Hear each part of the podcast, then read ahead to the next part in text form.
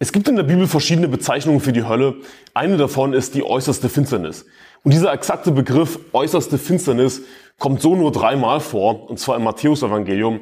Und immer wenn wir uns fragen, was bedeutet ein Wort oder was bedeutet ein Begriff, sollten wir uns den ersten Vers anschauen, wo dieser Begriff oder dieses Wort vorkommt. Das ist eine gute Faustregel, um die Bibel besser zu verstehen. Wenn wir uns zum Beispiel die Frage stellen, okay, was bedeutet Hölle? Dann könnte man sich angucken, wo kommt das Wort Hölle das erste Mal in der Bibel vor. Und wir finden in dem ersten Vorkommen dieses Wortes auch automatisch die Definition dafür. Das ist oftmals, meistens der Fall, auch wenn es um den Begriff äußerste Finsternis geht. Der Begriff äußerste Finsternis kommt das erste Mal in Matthäus Kapitel 8, Vers 12 vor, wo es heißt, aber die Kinder des Reiches werden in die äußerste Finsternis hinausgeworfen werden. Dort wird es Heulen und Zähneknirschen sein. Und Lesen wir aber einfach den ganzen Abschnitt im Kontext, ja, dass wir den ganzen Kontext erfahren, den ganzen Zusammenhang. Es geht los in Matthäus Kapitel 8 ab Vers 5, wo es heißt, als Jesus aber nach Kapernaum kam, trat ein Hauptmann zu ihm, bat ihn und sprach, Herr, mein Knecht liegt daheim gelähmt da nieder und ist furchtbar geplagt. Und Jesus spricht zu ihm, ich will kommen und ihn heilen. Der Hauptmann antwortete und sprach, Herr, ich bin nicht wert, und dass du unter mein Dach kommst, sondern sprich nur ein Wort, so wird mein Knecht gesund werden. Denn auch ich bin ein Mensch, der unter Vorgesetzten steht und habe Kriegsknechte unter mir. Und wenn ich zu diesem sage, geh hin, so geht er. Und zu einem anderen, komm her, so kommt er. Und zu meinem Knecht, tu das, so tut er's. Als Jesus das hörte, verwundete er sich und sprach zu denen, die nachfolgten, Wahrlich, ich sage euch, einen so großen Glauben habe ich in Israel nicht gefunden. Ich sage euch aber, viele werden kommen vom Osten und vom Westen und werden im Reich der Himmel mit Abraham, Isaac und Jakob zu Tisch sitzen. Aber die Kinder des Reiches werden in die äußerste Finsternis hinausgeworfen werden. Dort wird es Heulen und Zähneknirschen sein. Und Jesus sprach zu dem Hauptmann, geh hin und hier geschehe, wie du geglaubt hast. Und sein Knecht wurde in derselben Stunde gesund. Also es kommt dieser Hauptmann zu Jesus und wir können davon ausgehen, es war ein römischer Hauptmann, es war ein Heide, es war kein gebürtiger Israelit, aber er ist ein Jude in den Augen Gottes. Warum? Weil er gläubig ist. Und er hat so einen großen Glauben, dass Jesus sich sogar verwundert und sagt, Wahrlich sage euch, einen so großen Glauben habe ich in Israel nicht gefunden. Und jetzt eben die entscheidende Stelle in Vers 11. Ich sage euch aber, viele werden kommen vom Osten und vom Westen und werden im Reich der Himmel mit Abraham, Isaac und Jakob zu Tisch sitzen. Also Israel im Großen und Ganzen hat Jesus Christus natürlich abgelehnt. Israel im Großen und Ganzen hat nicht an Jesus geglaubt. Es hat sich heutzutage natürlich nicht geändert. Ja. Wenn wir mit Juden reden, kaum einer von ihnen wird gerettet. Das ist die traurige Wahrheit. Die meisten Juden lehnen Jesus Christus ab. Aber es werden eben viele kommen vom Osten und vom Westen. Und sie werden im Reich der Himmel mit Abraham, Isaac und Jakob zu Tisch sitzen. Also der Hauptmann, der ein Heide war, der aber geglaubt hat, der wird im Reich der Himmel sein. Man sollte annehmen, dass die Kinder des Reiches Israel, dass sie doch im Himmel sein werden, dass sie doch an Jesus Christus glauben, aber das Gegenteil war der Fall. Jesus kam in das Sein und die Seinen nahmen ihn nicht an. Israel hat im Großen und Ganzen Jesus Christus abgelehnt. Sie sind im Großen und Ganzen ungläubig. Es werden nur vereinzelt Juden gerettet. Aber der Hauptmann, der hatte so einen großen Glauben, so einen großen Glauben hat Jesus in Israel nicht gefunden. Also die Heiden, ja, viele Heiden werden gerettet. Im Vergleich mit den Juden sind es viele Heiden, die gerettet werden. Sie werden mit Abraham, Isaac und Jakob zu Tisch sitzen. Aber Vers 12, ja jetzt der Gegensatz dazu, die Kinder des Reiches werden in die äußerste Finsternis hinausgeworfen. Dort wird Heulen und Zähneknirschen sein. Wir erfahren also in dem ersten Vorkommen dieses Begriffes äußerste Finsternis, worum es sich hier handelt. Die Kinder des Reiches, wer ist das im Kontext? Die Kinder des weltlichen Reiches Israel, weltliche Israeliten. Sie haben im Großen und Ganzen nicht an Jesus Christus geglaubt. Werden sie im Reich der Himmel sein, mit Abraham, Isaac und Jakob, mit ihren weltlichen, fleischlichen Vorfahren? Nein. Also hier ist das Ding, wenn du nicht im Reich der Himmel bist, hm, wo bist du dann? Du bist in der Hölle. Also wenn wir uns das erste Vorkommen des Begriffes äußerste Finsternis anschauen, ist es eindeutig, worum es geht. Es geht um die Hölle. Eindeutiger Fall. Eigentlich muss ich nicht mehr dazu sagen. Es ist eindeutig, es ist einfach zu verstehen. Ich sage euch aber, viele werden kommen vom Osten und vom Westen. Die Heiden, die werden kommen. Viele Heiden werden glauben und werden im Reich der Himmel mit Abraham, Isaac und Jakob zu Tisch sitzen. Ja, die Juden, die sagen, ja, wir haben Abraham zum Vater. Aber was hat Johannes ihnen geantwortet? Denkt nicht, denkt nicht bei euch selbst sagen zu können, wir haben Abraham zum Vater, denn ich sage euch, Gott vermag dem Abraham aus diesen Steinen Kinder zu erwecken. Die fleischliche Abstammung spielt keine Rolle. Die Kinder des Reiches im Sinne von die Kinder des Reiches Israel, sie werden im Großen und Ganzen nicht im Reich der Himmel sein.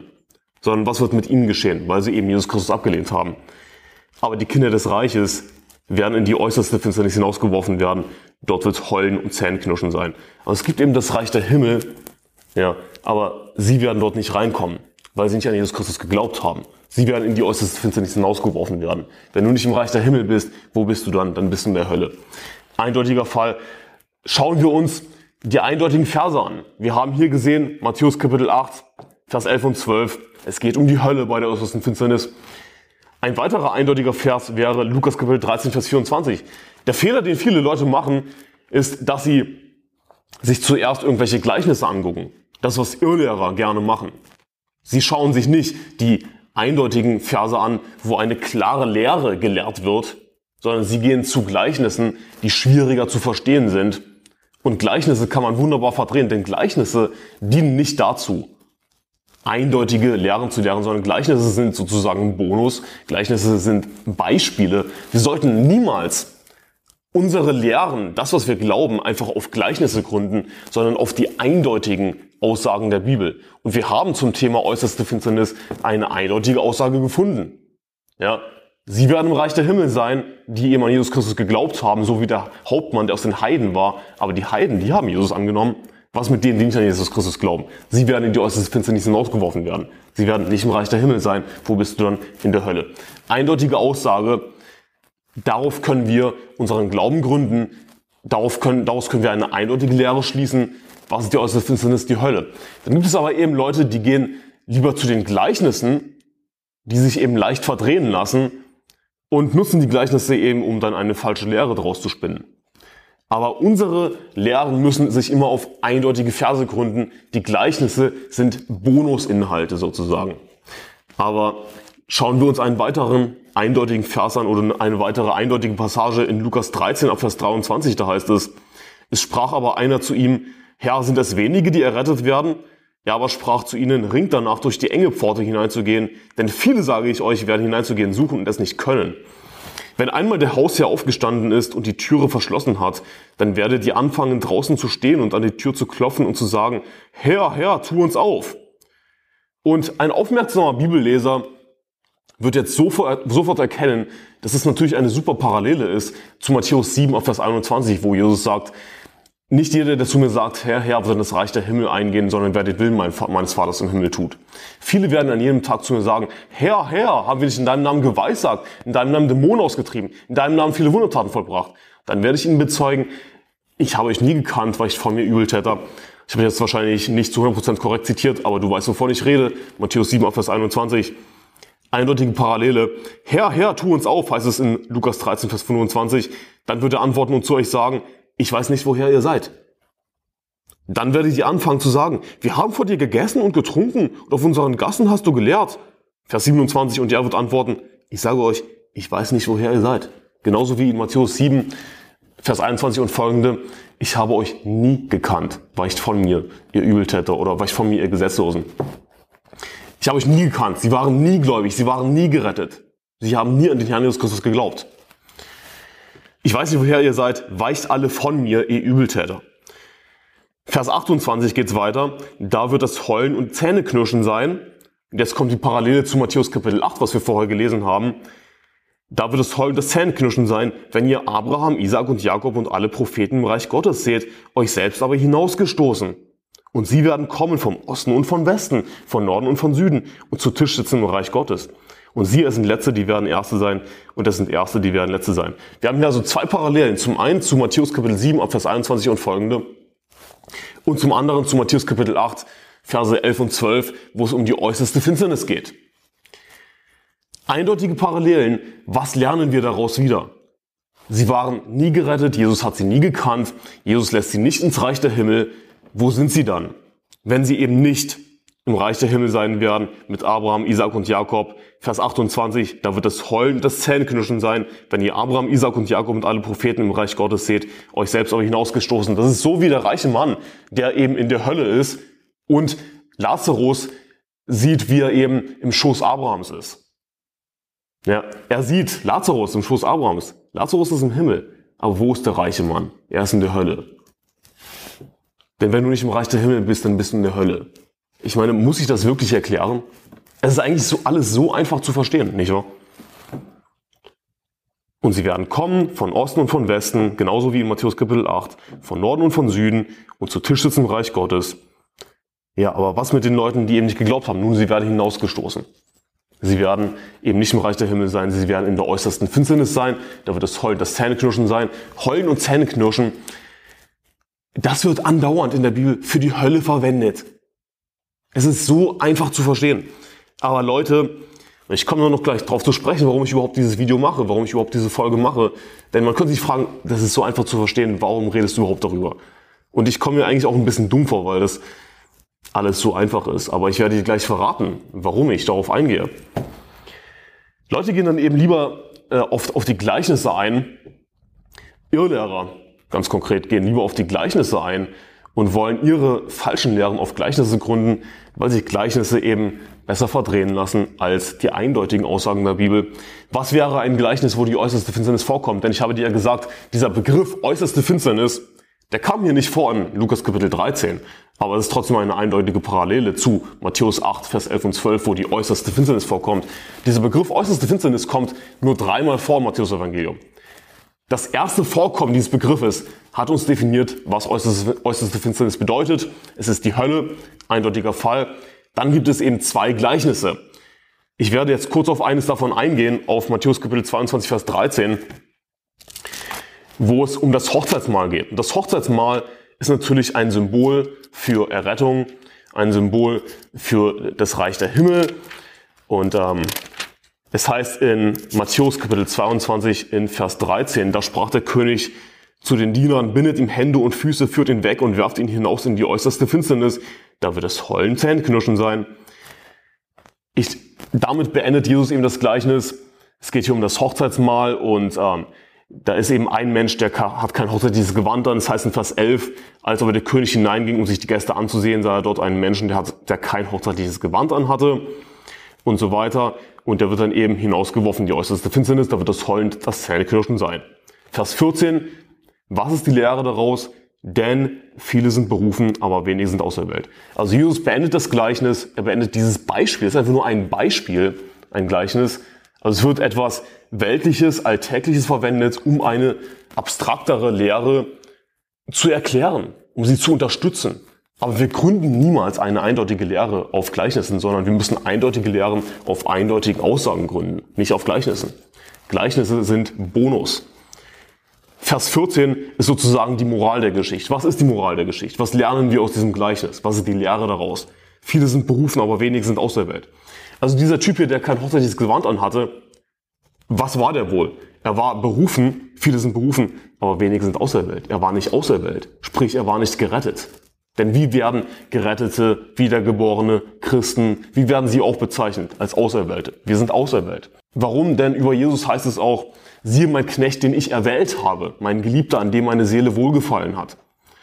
Und wenn wir eben an Jesus Christus glauben, dann werden wir zu Abrahams Same gezählt und dann sind wir genauso wie Jesus Christus eben auserwählt. Das ist ein Aspekt. Ein weiterer Aspekt ist, natürlich die Vorsehung Gottes. Gott wusste im Voraus, wer an Jesus Christus glauben würde. Und Gott hat im Voraus die Entscheidung getroffen, hat die Auswahl getroffen, dass eben alle, die an Jesus Christus glauben würden, auch gerettet werden. Deshalb werden wir als auserwählt bezeichnet. Weil Gott eben die Auswahl getroffen hat, dass alle, die an Jesus Christus glauben würden, gerettet werden. Jeder hat die Chance, gerettet zu werden. Viele sind berufen. Ja. Viele, viele Leute haben das Evangelium gehört, aber so oder so, jeder Mensch hat die Chance, gerettet zu werden. Aber das Problem ist natürlich, dass die meisten Leute nicht nach der, nach der Wahrheit suchen, nicht auf, äh, sich interessieren für die Wahrheit. Sie haben die Liebe zur Wahrheit nicht angenommen. Aber Gott hat eben die Entscheidung getroffen, ja, alle, die ihr, ihre Hoffnung, ihr Vertrauen auf Jesus Christus setzen, die werden definitiv gerettet. Deswegen werden wir als Auserwählt bezeichnet. Also wir erfahren auch hier aus diesem Gleichnis, dass derjenige, der in die äußerste Finsternis hinausgeworfen wird, natürlich nicht gerettet war. Das ist ein eindeutiger Fall. Und Leute hängen sich aber daran auf, weil sie eben sagen, ja, aber da war ja dabei beim Hochzeitsmahl derjenige, der kein hochzeitliches Gewand anhatte. Aber Moment mal, es ist ein Gleichnis, es ist einfach nur ein Beispiel. Also häng dich nicht daran auf. Es geht bei den Gleichnissen nicht um jedes einzelne Detail. sondern es sind einfach nur Beispiele. Du kannst nicht in jedes einzelne Detail irgendwas reininterpretieren, dann wirst du irgendwann bei falscher Lehre rauskommen. Definitiv. Es geht einfach nur um das Beispiel. Aber ich möchte nur kurz darauf eingehen, auf dieses hochzeitliche, auf dieses hochzeitliche Gewand. Alle unsere Gerechtigkeiten, sagt die Bibel, all unsere gerechten Taten sind wie ein beflecktes Kleid. Ja, also die Leute in Matthäus 7, Abvers 21, die sagen sozusagen, Herr, Herr, siehst du nicht unser schönes beflecktes Kleid? Siehst du, unsere gerechten Taten reichen nicht aus. Also was ist das hochzeitliche Gewand, das derjenige hier eben nicht anhatte? Das ist Jesu Christi Gerechtigkeit. Das ist nicht unsere Gerechtigkeit, das ist Jesu Christi Gerechtigkeit. Derjenige war nicht gerettet, er wird in die äußerste Finsternis hinausgeworfen werden. Eindeutiger Fall. Also warum gehe ich jetzt aber auf dieses Thema äußerste Finsternis ein? Warum habe ich dir das jetzt alles erklärt? Weil jetzt nämlich ein Josef Dragil daherkommt mit seinem YouTube-Kanal Christologisch, der eine ziemlich hohe Reichweite hat, dem ziemlich viele junge Christen nachfolgen, auch viele, die sich als NIFB bezeichnen würden, die Josef Dragil toll finden und denken, dass der ein Bruder sei, dass der gerettet sei, dass es richtige Evangelium verkündigt. Und dieser Josef Dragil verkündigt verderbliche Irrlehre. Lass es mich dir offen sagen, Josef Dragil kommt daher und behauptet nämlich, dass die äußerste Finsternis nicht die Hölle sei und dass Christen in der äußersten Finsternis landen würden. Verzeihung? Christen werden in der äußersten Finsternis landen, wenn sie nicht die Werke haben, wenn sie sich nicht Belohnung sammeln? Das ist verderbliche Irrlehre. Josef Dragil kommt neuerdings, ich weiß nicht, ob das neuerdings ist oder ob er das schon länger geglaubt hat, aber vor kurzem kam er heraus mit einem Video, mit einem Livestream, wo er behauptet hat, dass Christen in der äußersten Finsternis landen würden. Sprich, dass sie in der Hölle landen werden. Und er verdreht das natürlich. Er würde sagen, oh nee, die äußerste Finsternis, das ist nicht die Hölle. Aber ich habe euch gezeigt, dass die äußerste Finsternis definitiv die Hölle ist. Mit anderen Worten, ja, wenn du eben nicht die Belohnung sammelst, wenn du nicht die Werke hast, dann wirst du in der Hölle landen. Das ist, worauf es hinausläuft. Das ist verderbliche Irrlehre, mein Freund. Und Josef Dragil ist ein verderblicher Irrlehrer. Ich glaube nicht, dass er gerettet ist. Lass es mich dir ganz einfach offen sagen das verderbliche Irrlehre zu behaupten, dass Christen in der äußersten Finsternis landen würden, das dann auch noch irgendwie zu verdrehen und schön zu verpacken. Ja, das ist ja nicht die Hölle. Ja, was ist es denn dann? Ja, die, die, sind, die sind trotzdem im Himmel, aber äh, im Himmel in der äußersten Finsternis. Und im, im Himmel werden sie äh, heulen und Zähneknirschen haben. Wie bitte? Das ist eine bescheuerte Irrlehre. Josef Dragel ist ein verderblicher Irrlehrer. Er ist geistlich völlig umnachtet ich, ich, ist es, es ist mir unbegreiflich, wie jemand diese eindeutigen Verse nicht verstehen kann. Äußerste Finsternis, Heulen und Zähne knirschen, sie werden hinausgeworfen, sie werden nicht im Reich der Himmel sein. Wo sind sie denn dann? Sie sind in der Hölle. So einfach ist das. Und zu behaupten, dass Christen in der äußersten Finsternis landen könnten, nochmals. Er sagt damit, dass sie in der Hölle landen. Und es ist mir, es ist mir scheißegal, wie er das verdreht. Das ist, was die Bibel lehrt, dass die äußerste Finsternis die Hölle ist. Und wenn er sagt, dass Christen in der äußersten Finsternis landen werden, dann lehrt er damit, dass Christen, die nicht die Werke haben, in der Hölle landen werden. Es gibt im Himmel kein Heulen und Zähneknirschen. Überraschung. Sowas gibt es nicht im Himmel. Und er versucht das zu vertuschen und bezieht das, die äußerste Finsternis, auf den Richterstuhl Christi. Also wenn jemand sich nicht Belohnung gesammelt hat, dann wird er im Heulen und, und, und Zähneknirschen haben. Im, Im Himmel? Das ist bescheuert, das ist behindert. Das, das ist Irrlehre. Beim Richterstuhl Christi geht es nicht um Bestrafung. Christen werden so oder so in den Himmel kommen. Es gibt im Himmel keine Bestrafung. Es gibt kein Heulen und Zähneknirschen. Heulen und Zähneknirschen ist ja wohl ein krasser Ausdruck von Schmerz, von Pein, von Qual. Warum wohl? Weil, weil die äußerste Finsternis die Hölle ist. Gott wird alle Tränen abwischen, sagt die Bibel. Es gibt kein Heulen und Zähneknirschen im Himmel. Das ist die Bibel eindeutig. Beim Richterstuhl Christi, worauf Josef Dragil das Heulen und Zähneknirschen bezieht, wenn jemand sich eben nicht Belohnungen erarbeitet hat durch gute Werke. Und ja, als Christen können wir uns Belohnungen erarbeiten durch gute Werke. Wir werden belohnt dann im Himmel. Und Jesus wird eben, das ist der Richterstuhl Christi, unsere Werke prüfen, was wir getan haben, ob Sinnvolles dabei war oder nicht. Und Es gibt eben denjenigen, ich habe auch ein Video dazu gemacht, werde ich unten verlinken, der sich gar, der, der gar keine guten Werke hatte, der sich gar nichts erarbeitet hat. Und ja, er wird gerettet werden, doch so wie, das Feuer hindurch. Aber bezieht sich das auf Strafe? Nein. Sondern worum geht es dabei? Dass eben alle seine Werke verbrennen. Aber er kommt natürlich in den Himmel. Beim Richterstuhl Christi geht es einzig und allein um Belohnung, nicht um Strafe. Es wird im Himmel kein Heulen und Zähneknirschen geben. Es wird im Himmel keine äußerste Finsternis geben. Was ist das für ein Schwachsinn? Was ist das für eine dümmliche Lehre? Aber es ist nicht einfach nur dumm, sondern es ist verderbliche Irrlehre. Josef Dragil unterliegt wahrscheinlich einer starken Verführung, wie die Bibel es beschreibt. Und abgesehen davon, dass er jetzt dieser verderblichen Irrlehre anhängt, gibt es natürlich, gab es auch schon vorher einige Dinge, die mir bei ihm aufgefallen sind. Ich meine, das ist der Typ, der andauernd Shalom sagt. Das ist der Typ, der vom Herrn als JHWH redet. Er schreibt auf seiner Website, es gibt nur einen JHWH. Was für eine Lästerung. Es ist der Herr, das ist sein Name. Es, es wäre genauso, wie wenn ich meinen Vater mit seinen Initialen an, anreden würde. NU. NU. Das ist respektlos. Das ist lästerlich. Was soll das? Das ist der Typ, der andauernd zum Griechischen zurückgeht. Und wie erklärt er seine tolle Lehre, dass die äußerste Finsternis nicht die Hölle sei, dass Christen in der äußersten Finsternis landen würden, sprich in der Hölle. Deswegen ist es Irrlehre. Wie erklärt er das? Indem er zum Griechischen zurückgeht. Zu einer Sprache, die er nicht spricht. Katalanete Elinika. Und in, in seinem Video, das totlangweilig ist, man muss das in doppelter Geschwindigkeit sich angucken, diesen Livestream, geht er minutenlang es, ist, es dauert so lange, geht er auf all diese griechischen Wörter ein. Ohne wirklich Griechisch zu können natürlich. Ja, und dieses griechische Wort, wie wurde das verwendet in der Septuaginta, so als ob das eine Rolle spielen würde? Es spielt keine Rolle. Und er erklärt aber kein einziges Mal auch nur einen einzigen Vers wirklich in die Tiefe. Er geht eigentlich fast nur auf griechische Wörter ein. Und letzten Endes erklärt er überhaupt gar nichts. Ja, seht ihr das Exoteron? Das heißt außen äußere, draußen, die Dunkelheit draußen und die Finsternis geht es. Ich möchte euch jetzt mal das Wörterbuch zeigen, hier zum Beispiel A Greek English Lexicon of the New Testament von Joseph Henry Thayer. Und er greift diese Stellen hier zum Beispiel auf Exoteros, hier habt ihr das? Unten seht ihr es noch, das ist das Äußere, die, oder das Draußen. Und er sagt Outer to skotos to exoteron. The dark is outside the limits of the lighted palace, to which the Messiah's kingdom is here likened. Und dann bringt er genau diese Stellen, zum Beispiel Matthäus 8, 12, aber die Kinder des Reiches werden in die äußerste Finsternis geworfen, haben wir gerade gesehen. 22, 13, da sprach der König zu Dienern, bindet ihm Hände und Füße, führt ihn weg und werft ihn hinaus in die äußerste Finsternis. Da wird Heulen und Zähneknirschen sein. Ein, lebhaft, ein Hebraismus, lebhafter Ausdruck für tiefes Bedauern und Reue und Wut über sich, vielleicht sogar Zähneknirschen kann man als Wut tatsächlich auch auffassen.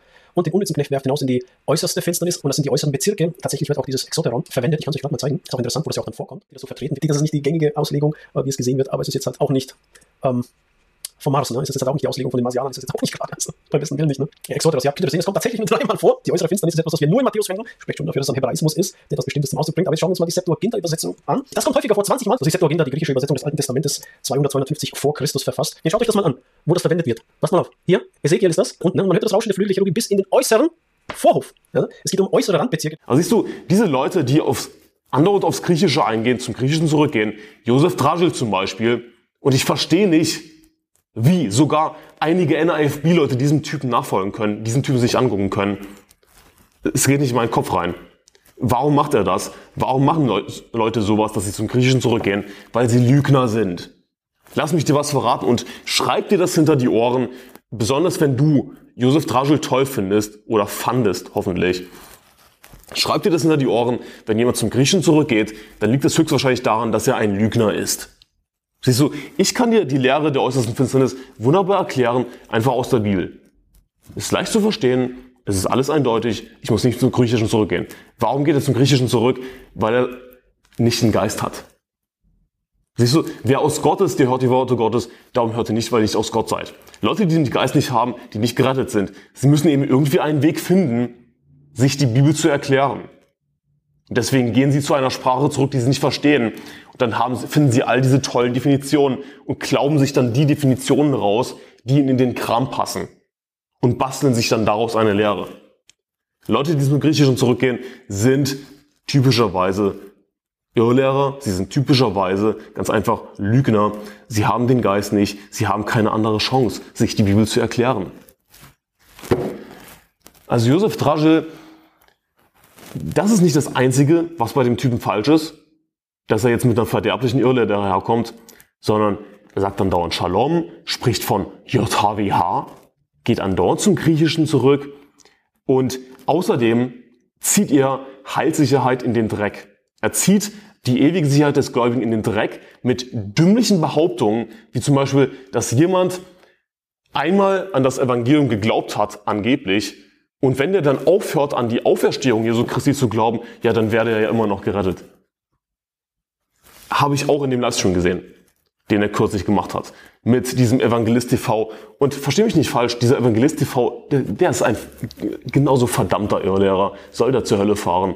Ich, ich, bin, ich bin hier nicht irgendwie auf der einen oder der anderen Seite. Es sind zwei Irrlehrer in diesem Livestream. Kannst du dir gerne angucken, wenn du das willst. Livestream von diesem Christologisch, Josef Dragil und Evangelist TV, beide sind Irrlehrer. Auf die Frage hin, ob ein angeblicher Christ, der dann Moslem wird, immer noch gerettet sei, hat er auch nur rumgedruckst. Im Grunde genommen eigentlich zugestimmt, dass der dann immer noch gerettet sei. Was für ein Schwachsinn. Ich meine, rat mal was. Wenn jemand beim Seelengewinn sagt, er ist Moslem, dann ist er nicht gerettet. Und das ist mir völlig egal, was er vorher angeblich war. Er war nie gerettet. Er hat nie das Evangelium geglaubt. Er hat vergeblich geglaubt. Ja, er hat vergeblich geglaubt. Das, was in 1. Korinther 15 auch beschrieben wird. Jemand, der eben nicht an die Auferstehung glaubt, hat vergeblich geglaubt. Er ist nicht gerettet. So einfach ist das. Er war nie gerettet. Er hat nie das Evangelium geglaubt. Es ist mir unfassbar, wie Leute diesem Josef Dragil anhängen können und denken, dass der gerettet sei. Ich, ich hoffe, ihr erkennt, ja, du als Zuschauer erkennst, dass das verderbliche Irrlehre ist, das Zeug, was der Typ lehrt. Und woher weht eigentlich der Wind? Ja, wenn es um diese komische Lehre kommt, dass Christen in der äußersten Finsternis landen würden und dass das ja nicht die Hölle sei angeblich. Woher weht der Wind? Der Wind weht von der Free Grace Bewegung. Und Free Grace klingt toll. Ich meine, ich könnte sagen, ja, ich glaube an Free Grace, ich glaube an kostenlose Gnade, aber ich bezeichne mich nicht als Free Grace. Ich benutze nicht diesen Ausdruck Free Grace, weil das nämlich eine, ich weiß nicht, das ist irgendwie eine lose theologische Bewegung und es gibt zwei, hauptsächlich zwei Organisationen, die dahinter stehen und die Publikationen veröffentlichen, Bücher veröffentlichen, Online-Material. Zum einen die Grace Evangelical Society und die Free Grace Alliance. Und Josef Dragil zählt sich zu dieser Free Grace Bewegung und jetzt rate mal was. Die Grace Evangelical Society lehrt denselben Schwachsinn, lehrt denselben Dreck, dass die äußerste Finsternis nicht die Hölle sei und dass Christen in der äußersten Finsternis landen würden, wenn sie nicht die Werke haben. Das, das ist Werksgerechtigkeit, das ist verderbliche Irrlehre. Das ist durchgeknallt. Die Free Grace Alliance, die hat offiziell, so wie ich das verstanden habe, keinen offiziellen Standpunkt zu dem Thema. Aber ich habe in einen Vortrag reingehört von dieser Free Grace Alliance und derjenige in dem Vortrag hat dieselbe Lehre vertreten, dass Christen in der äußersten Finsternis landen würden. Also daher weht der Wind. Deswegen sind wir nicht Free Grace. Wir, wir bezeichnen uns nicht als Free Grace. Glauben wir an die kostenlose Gnade? Ja, natürlich, aber wir gehören nicht dieser Bewegung an. Das ist eine heretische Bewegung. Wir wollen nichts damit zu tun haben. Wir wollen nichts mit Josef Dragel zu, zu tun haben. Es ist verderbliche Irrlehre. Ich hoffe, dieses Video hat dir geholfen. Ich wünsche dir Gottes Segen. Bis zum nächsten Mal.